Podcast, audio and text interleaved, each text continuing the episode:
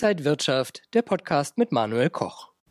DAX, Dow und Nikkei, also Deutschland, USA und Japan, waren 2023 große Gewinner am Aktienmarkt. Wir schauen mal, wie Anleger das für 2024 für sich nutzen könnten. Und da schaue ich zusammen mit Christian Henke, er ist Senior Marktanalyst beim Online-Broker IG. Christian, herzlich willkommen hier beim IG Trading Talk. Hallo Manuel. Christian, können denn DAX, Dow und Nikkei auch im Wahljahr 2024 wieder gut performen? Na, die Aussichten sind eigentlich gar nicht mal äh, so schlecht.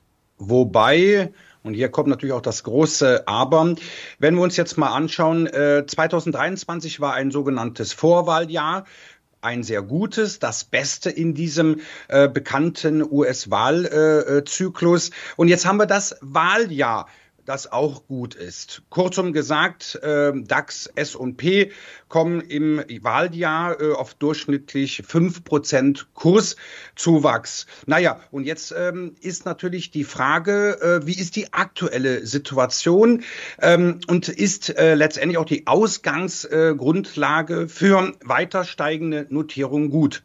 Und da möchte ich natürlich eigentlich auch ähm, ja einige Charts zeigen, nämlich dieser drei großen Indizes, äh, äh DAX, Dow Jones und Nikkei. Aber bevor wir das machen, kurzum gesagt, wir haben ja die vier großen Regionen, also USA, Europa, Asien und Emerging Markets, also die Schwellenländer. Und was aktuell auffällt, ist, alle diese vier Regionen befinden sich momentan im Aufwärtstrend, können outperformen. Nur halt die Frage, und ich glaube auch sehr interessant für die Anleger ist, ja, wo soll ich jetzt eigentlich hin mit meinem Geld? Oder anders formuliert, wohin fließt das Geld aktuell? Und das möchten wir jetzt ähm, ja mit einigen Charts halt äh, sehr untermauern. Ja, dann lass uns doch gerne mal auf die drei Indizes schauen. Wer hat denn da die Nase vorn? Naja, Home Bias äh, ist natürlich so ein schönes äh, neudeutsches Wort. Das heißt, wir fangen natürlich an mit dem deutschen Leitindex DAX.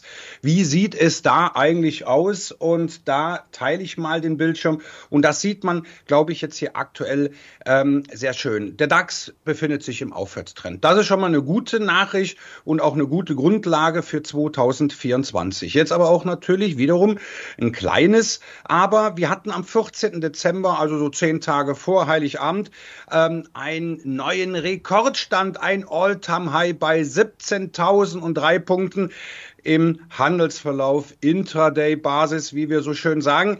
Das heißt, am Ende des Tages schloss der DAX darunter. Aber letztendlich die Freude war groß auch die Vorfreude, dass es 2024 äh, vielleicht sogar weitergehen kann, weil natürlich ja viele Anleger feiern vielleicht ein wenig verfrüht, aber sie feiern die Zinswende, die im kommenden Jahr kommen wird. Ob das jetzt im März, im Mai oder im Juni ist, auf alle Fälle die amerikanische Notenbank, die wird wohl voraussichtlich im kommenden Jahr, in diesem Jahr, man muss natürlich sagen, in diesem Jahr die Zinsen senken. So, und das mögen natürlich die Aktienmärkte. Und beim DAX, und da wollen wir auch jetzt mal uns so die Big Picture anschauen, also den Wochenchart, so den großen Überblick. Und da sieht man, ja, die Welt ist in Ordnung, der DAX ist im Aufwärtstrend, aber uns fällt auch auf, auf, dass wir seit Anfang Dezember trotz des neuen Allzeithochs uns in einer sogenannten Seitwärtsphase befinden. Das heißt also, man sieht hier vom Allzeithoch bei 17.003 hat sich der DAX im Grunde seit dem 14. Dezember nicht mehr so großartig vom Fleck bewegt. Ja, und das ist natürlich so der kleine Nachteil, der kleine Haken an der ganzen Sache. Aber wir sehen auch hier, wenn ich noch ein Stückchen zurückgehe, das alte Allzeithoch von Juli, äh, äh ja, von Juli äh, die, äh, die, letzten Jahres. Man muss immer aufpassen, dieses und, und, und im kommenden Jahr, also von Juli 2023 bei 16.532.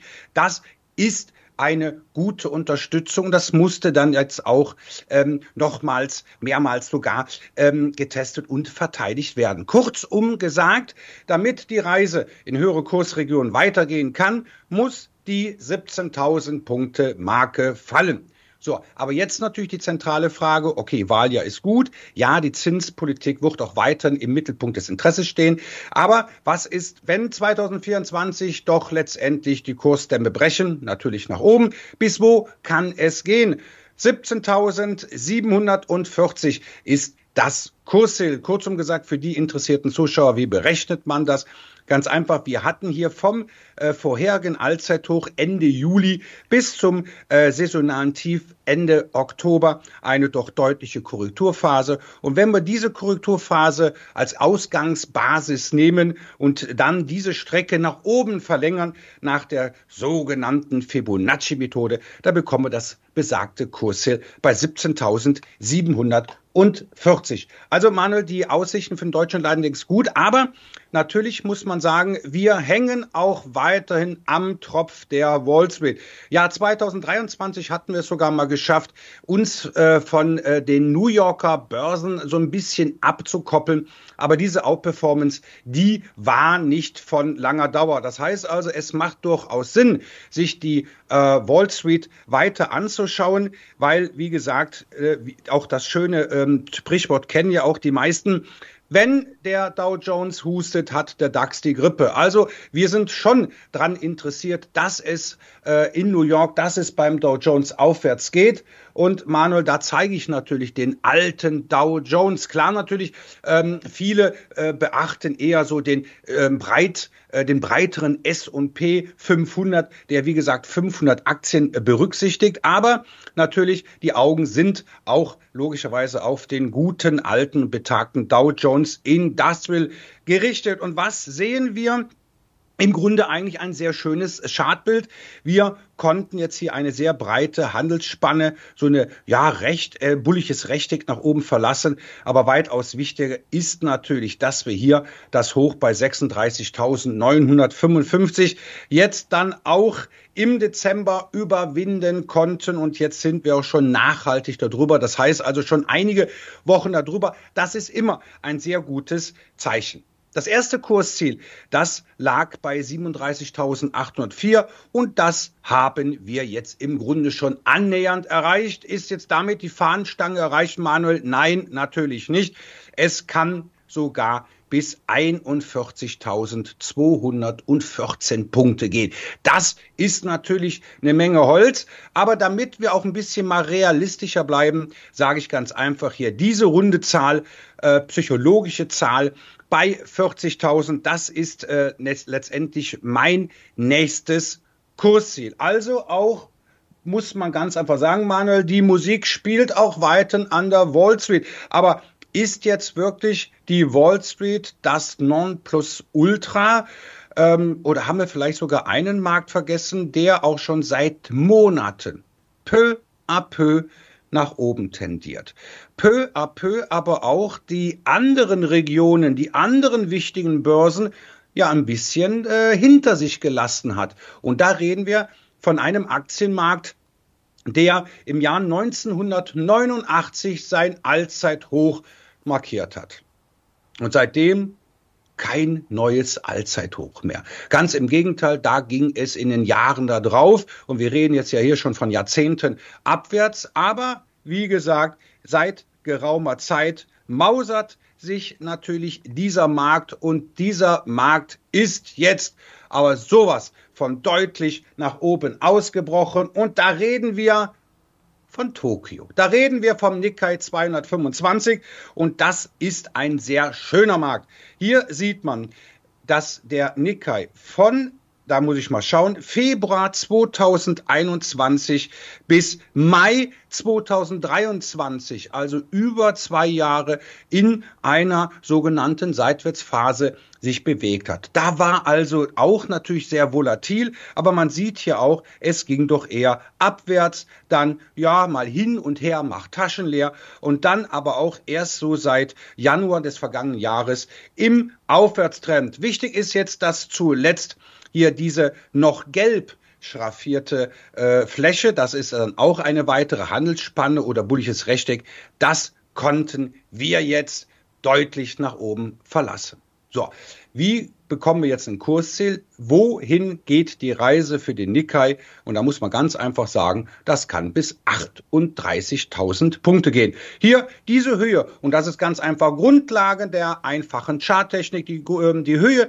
dieses Rechtecks wurde ganz einfach hier nach oben abgetragen. Kursziel 38.000. So, das heißt also, auch durch, bedingt durch die Saisonalität. Der japanische Aktienmarkt tendiert in Wahljahren richtig stark. Deutlich stärker im Vergleich zur, ja, zur, praktisch zum Erfinder der Saisonalität der Wall Street. So, das heißt also 38.000, das ist ähm, das äh, realistische Mindestkursziel. Aber warum sollte der Nikkei nicht auch bis, ähm, ja, vielleicht bis Ende des Jahres an das Allzeithoch bei äh, rund 39.000 aus dem Jahr 1989 ankommen. Also kurzum gesagt, die Aussichten sind gut. Ähm, die Saisonalität spricht auch für weiter steigende Notierungen, wenngleich wir äh, oder wenn ich auch nicht damit rechne, dass wir eine solche Performance sehen werden wie im Vorwahljahr 2023. Christian, ja, und wir schauen ja natürlich immer auch auf die Politik der Notenbanken. Ganz wichtig für die Märkte. Jetzt sind die Inflationszahlen doch wieder etwas höher und damit schlechter ausgefallen als gedacht. Und nun überlegt man, wie schnell geht es mit Zinssenkungen? Kommt es vielleicht dann doch später als gedacht bei der FED? Ähm, wie bewegt das dann die Märkte? Wie können sich Anleger da vielleicht positionieren? Naja, das wird der Dreh- und Angelpunkt äh, in 2024 sein. 2023 haben die Märkte gerade im Schlussquartal davon profitiert, dass Hoffnung aufkam, dass wir die Zinswende sehen werden. Wichtig war die letzte äh, äh Sitzung der äh, Federal Reserve am 13. Dezember.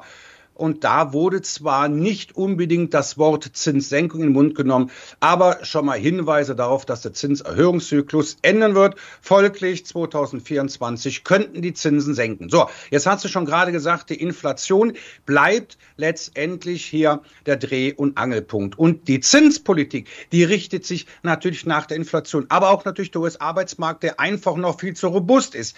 Die Wirtschaft in den Vereinigten Staaten ist einfach noch zu robust.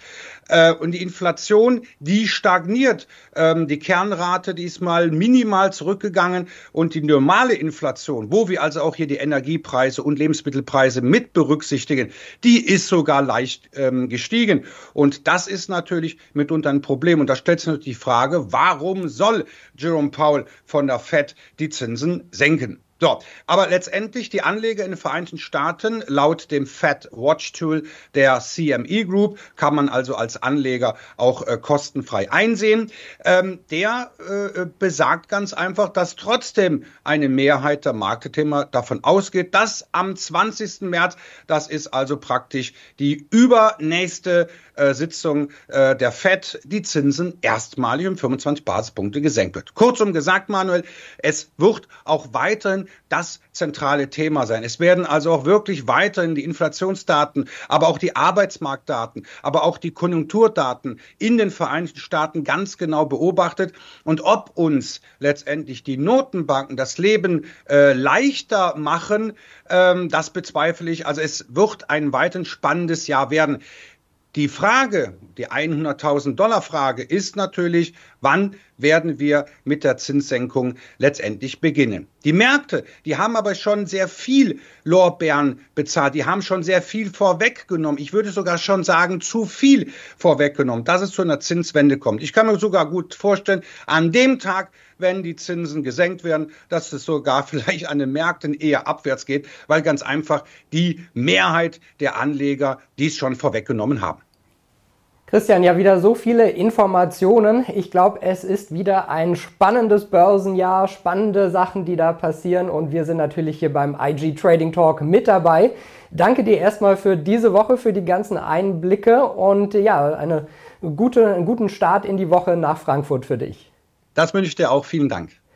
Dankeschön an Christian Henke und danke an Sie, liebe Zuschauer. Wenn Sie mehr Infos wollen, schauen Sie mal unten. Ich habe IG verlinkt, ig.com. Und äh, Christian und Salah Idine Bomidi, die beiden sehen Sie auch regelmäßig auf den Kanälen von IG. Schauen Sie auch da gerne mal rauf. Danke für heute, alles Gute und bis zum nächsten Mal. Und wenn euch diese Sendung gefallen hat, dann abonniert gerne den Podcast von Inside Wirtschaft und gebt uns ein Like.